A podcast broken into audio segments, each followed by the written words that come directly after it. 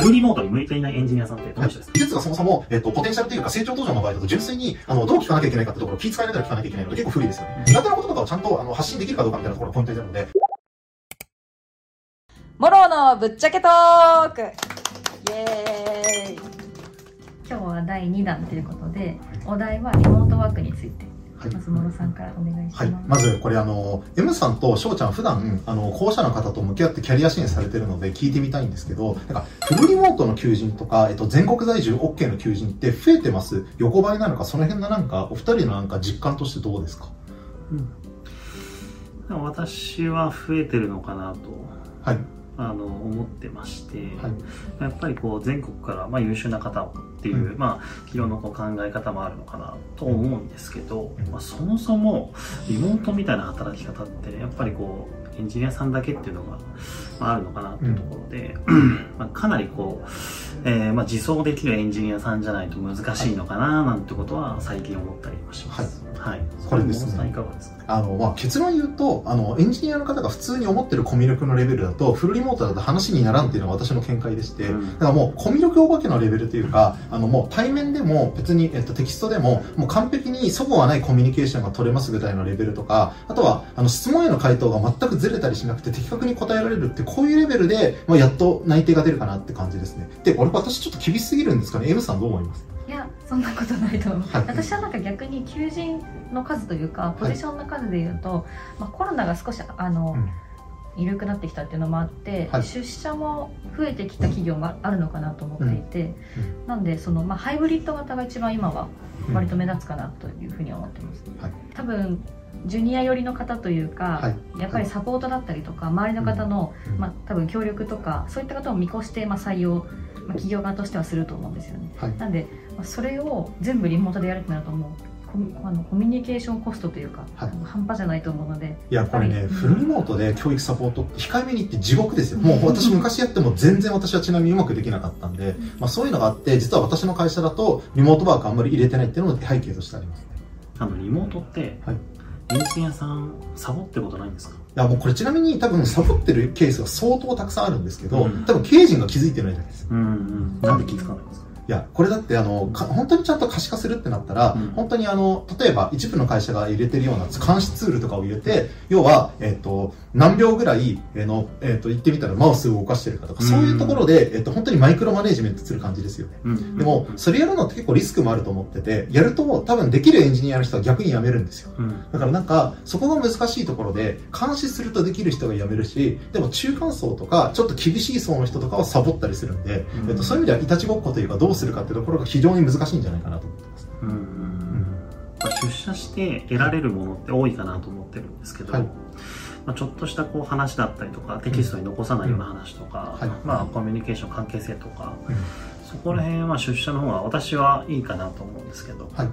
こら辺ってどうなんですか？いや、もう特にですね、あの、未経験とか、えっと、2、3年目の方とかで相当コミュ力を化けたかっていう方じゃなければ、うん。まあ、私はちなみに自分ならどうするかっていうと、あの、多分私だったらオフィスの近くに住んで、えっと、で、毎日通うと思うんですね。うん。まあ、なぜそうするかみたいなところで言うと、まあ、単純に、えっと、フルリモートの状況とかで適切に質問ができる人って少ないですし、うん。まあ、あの結構エンジニアの方で特に年齢がある程度30代後半とか40代とか高い方だとある程度、えっと、テキストが簡潔すぎるというか、えっと、結構、えっと、なんていうか本当に淡々としたテキストの方とか多いので、えっと、例えば言ってる意味が分かりませんって句読点なしで来たら結構怖いと思うんですよでそういうので折れちゃう方とかって結構いるなと思ってるので相当そういった意味でも、えっと、何質問して何を言われても気にしない方とか結構メンタルが鋼の方じゃないときついかなと思ってます動画の途中ですが、モロのイベントルームを紹介します。エンジニアの仲間集め、それから IT 業界に関連する SNS では話せないような特別な話を定期的にお知らせします。詳しくは動画の概要欄から公式 LINE をチェック。まあちなみに M さんもともと社内 SE7 年ぐらいやってたと思うので、そういう、なんか、あの、ちょっととっつきづらいというか、テキストでやってると、この人何なんみたいな人とかって同僚とかで過去にいたりしました？どうですか？普通にいますねやっぱりあやっぱりそうなんですね。はいいますのでやっぱりなんかその温度感というか、うん。やっぱりその、まあ、ほ本人はそう思ってなくても、はい。まあまあ、なんかあんまり例えばビジネスの場だと絵文字つけたりとかあんまりできないと思うんですけど、うんそうですねなんか実際に話してみたら全然大したことない話でも、うん。まあ、テキストが結構ぶっきらぼうだったりとか、はいまあ、要点しか言わない人とかはい結構いるので、はいなんか割とまあ傷ついちゃうこともあるのかなっていう気はしますね。なんか話しててしかも対面だと普通だったりするんですよね。あそうですねだからなんかテキストだとやたら怖いというか無機質なんだけどみたいなのありますよね。うん。今企業の方とかでもやっぱりうん。直接 CTO の方とか VPO の方とかやり取りすることありますけど、そういう方たちもやっぱりテキストだと割となんか わかります。どうしてもね忙しいからね。担当直入というか、なんか話になりませんみたいな来る時があるんですよね。はい。でもやっぱり実際にめ、はい。あのオンラインとかでお話しするともう普通の方なんですよ。い。やそうですね。はい。もう仕方ないんですけど、やっぱはい。忙しい中でのテキストコミュニケーションってやっぱり大変だと思うので、うん。うんそうだなと思います。いや、そうですね。だから私が、えっと、いつも思ってるのは、まず、このそもそもですね、フルリモートの環境とかでやりたいんだったら、えっと、これはもう普段喋るときとか、えっと、テキストのときに、とにかく分かりやすい文章を書けるように徹底的にトレーニングした方がいいなと思ってて、ちなみにこれって、あの、翔ちゃんの感覚でいいんですけど、だからトレーニングしてどのぐらいでなんか改善されるとか、イメージでいいんですけど、どのぐらいかかるイメージですか ?1、2ヶ月とかだときついですかね？どう思うんですか？いやー、もう、1、2年じゃきついんじゃないかな。やっぱり年単位なんってですね。言って、は。はい。実際そうですね、私ももともとそういうリモートワークとかっていう働き方全く知らなかったそうですね、もともと不動産業界。そうですね。はい。はい。ちょっと甘いんじゃないかなと思いますけど、うん。うん。はい。そうです。どう、どうなんですかね、逆に。いや、はい多分、あの、普段からもうこれトレーニングしないと結構きついんじゃないかなと思っていて、うんだからもう仕事の時だけ頑張るって話よりは、まあ、極端なことを言うと、その奥様だったりとか、パートナーといる時とか、ご家族といる時とか、友達といる時に、あれなんか喋り方変わったんだけど、誰々君大丈夫みたいな感じで、言われるレベルで本当に意識しないと、多分私はちょっと変わらないんじゃないかなと思ってまして、そうですね。だから私はなんか YouTube の時も普段からこんな感じなんですけど、まあ、そういうレベルで本当にキャラクターが憑依するぐらいのレベルで多分トレーニングしないと、うん結構なんか分かりやすい喋り方とか、なんか結論から言うみたいなところとかっていうのはなかなか難しいんじゃないかなと私は思ってます。うん。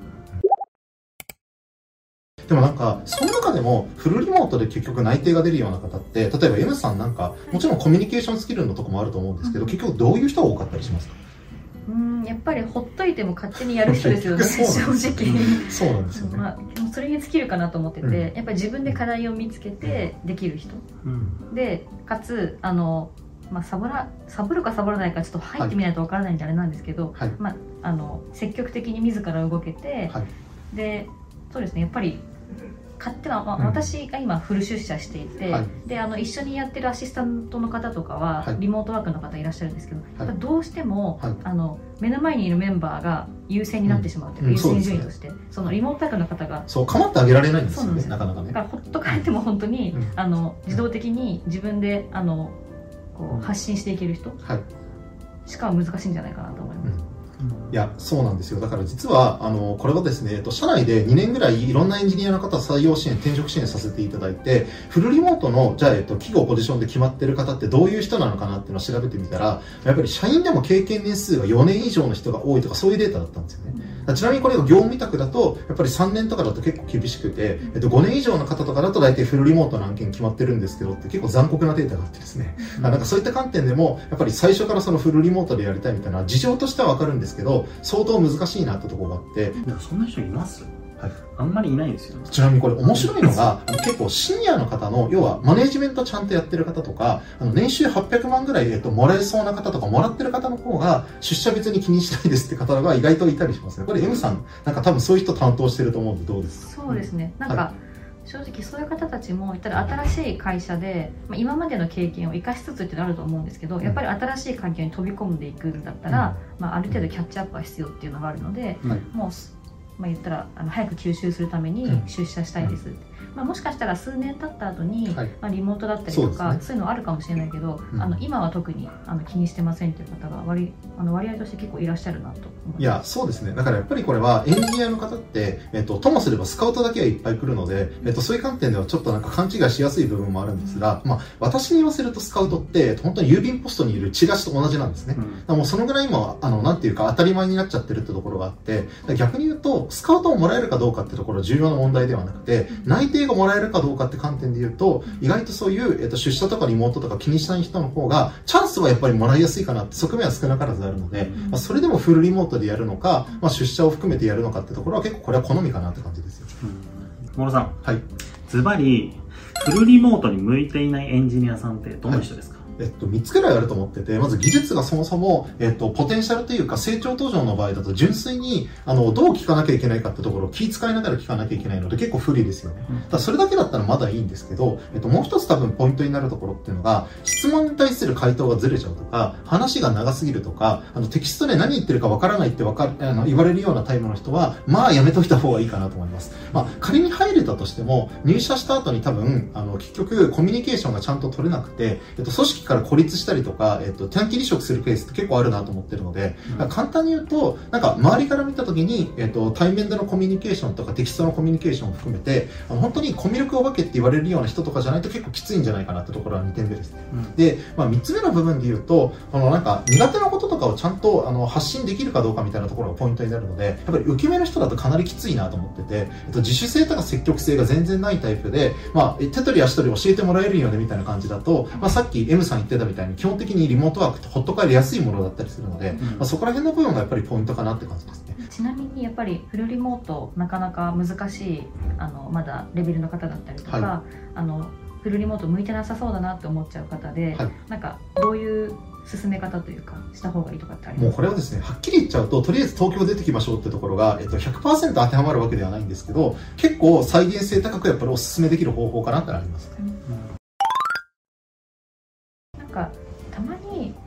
に住んでいらっしゃって出社できる距離にいるのに、はいまあ、リモート希望されてる方とかっていると思うんですけど、はい。なんか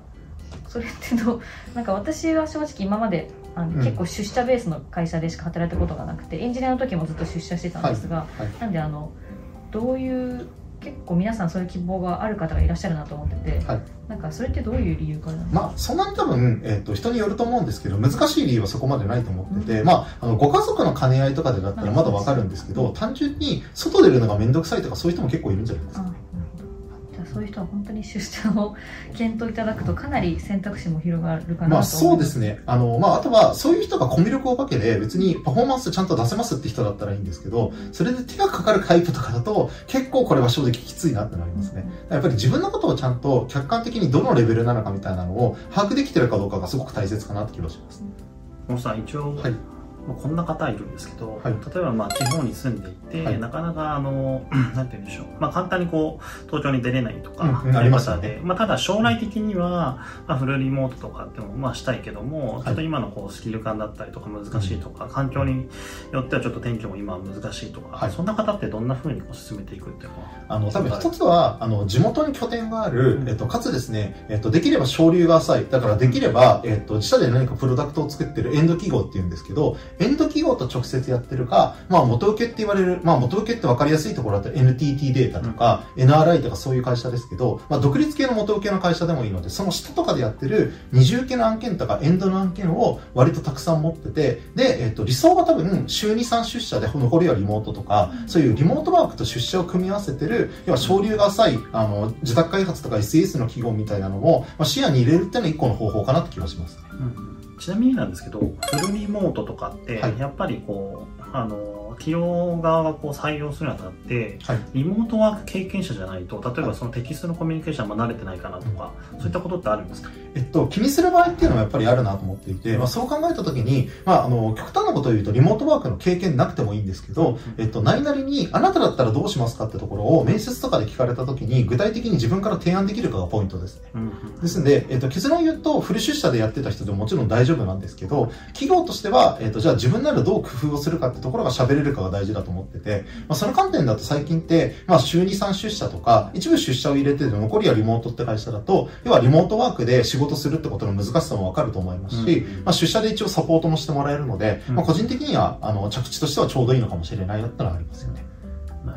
今あの企業さんの募集要項とか見てると、はい。出社頻度だったり、はい。まあ、リモートの頻度そこまであの書いてないんですよ。ねでね。でリモートかとかしか書いてなかったりとか、はい。あとは、まあ、フルリモートって書いてあっても、あの東京じゃないとダメとかね、ありますよね。意外とその、えっと、すぐ出勤できる場所にいたらいいんだけど、地方は難しいとかってあると思うんですよね、はい。それってなんかどう調べるのいや、結論言うとこれは、どこにも載ってない部分も、えっと、調べてもない、あの、どこにも載ってない場合って結構あったりするので、まあ、結局は私みたいにエンジニアのキャリアとか、企業に詳しい人に聞くのがやっぱり早いかなって気は正直しますね。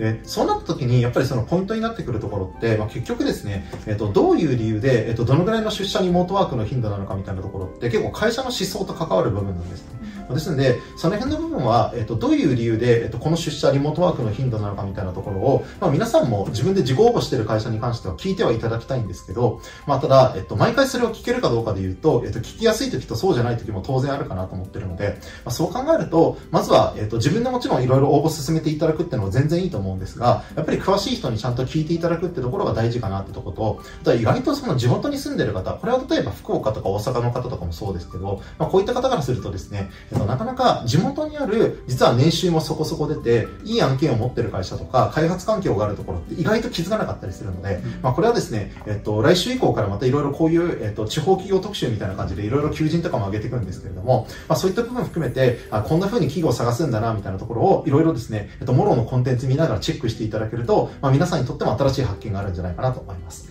ということで、えっと、今回は、えっと、この第2弾ということで、この3人で語る企画について、リモートワークですね、をテーマにお話しさせていただきました。では、次回またお会いしましょう。